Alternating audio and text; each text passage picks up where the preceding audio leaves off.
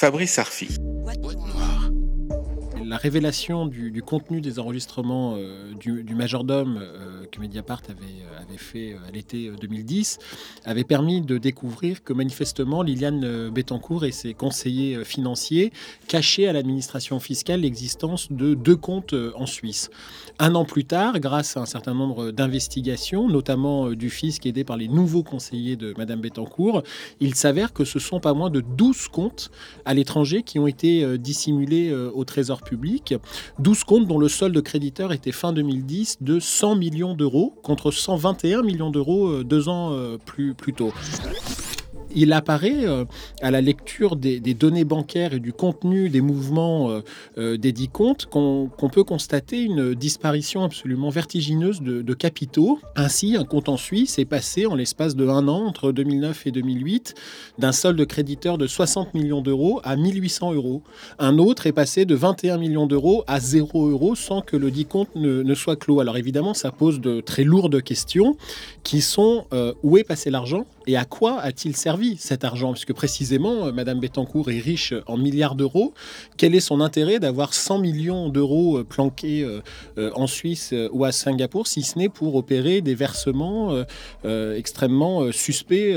et qu'ils le sont par nature, puisque dissimulés à, l'État français? La totalité des avoirs Bettencourt qui ont été cachés à l'administration fiscale, donc ce sont les comptes dont on parle, mais aussi la fameuse île d'Aros, ou alors une vertigineuse sous-évaluation du patrimoine immobilier de Madame Bettencourt lui valent aujourd'hui un redressement record, puisque le fisc lui réclame la bagatelle de près de 78 millions d'euros, pénalité comprise. C'est la première fois Liliane Bettencourt, euh, femme la plus riche d'Europe, euh, est l'objet d'une telle curiosité fiscale. Donc ça pose une question euh, très importante, c'est pourquoi, alors que les usages veulent qu'une personne milliardaire comme elle soit contrôlée à peu près tous les trois ans, pourquoi elle n'a jamais fait l'objet d'un contrôle fiscal et qu'il a fallu l'éclatement de l'affaire Bettencourt, la révélation des enregistrements du majordome, pour qu'il y ait cette curiosité? Ensuite, oui, la justice est logiquement saisie de ces faits-là, puisque les magistrats de Bordeaux qui ont récupérer l'enquête judiciaire ont à leur dossier une, enquête qui porte sur du blanchiment de fraude fiscale, mais également de financement politique. Et peut-être que les virements suspects dont nous parlons, ceux qui ont été opérés entre 2000 et 2008 depuis la Suisse, peuvent correspondre à des, à des financements politiques occultes. Euh, maintenant, ce qu'il faut faire, c'est que la justice, les juges se saisissent de tout ça, fassent ce que l'on appelle des commissions rogatoires internationales, c'est-à-dire des actes d'enquête euh, à l'étranger, pour essayer d'identifier les bénéficiaires du trésor caché des, des Bétancourt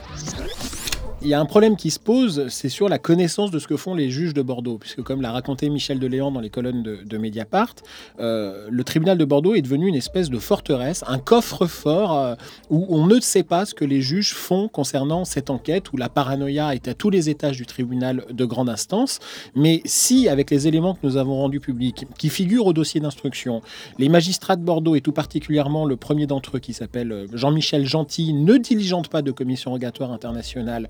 en Suisse et à Singapour pour essayer d'identifier qui sont euh, les bénéficiaires euh, des virements suspects des Bétancourt, c'est évidemment et ce sera une faute euh, il, lui incombe d'aller vérifier euh, où est parti le produit de cette fraude fiscale. Euh, donc oui, alors le procureur Courroy, lui, quand il avait entre ses mains, et avec un pouvoir discrétionnaire absolument scandaleux, comme on l'a raconté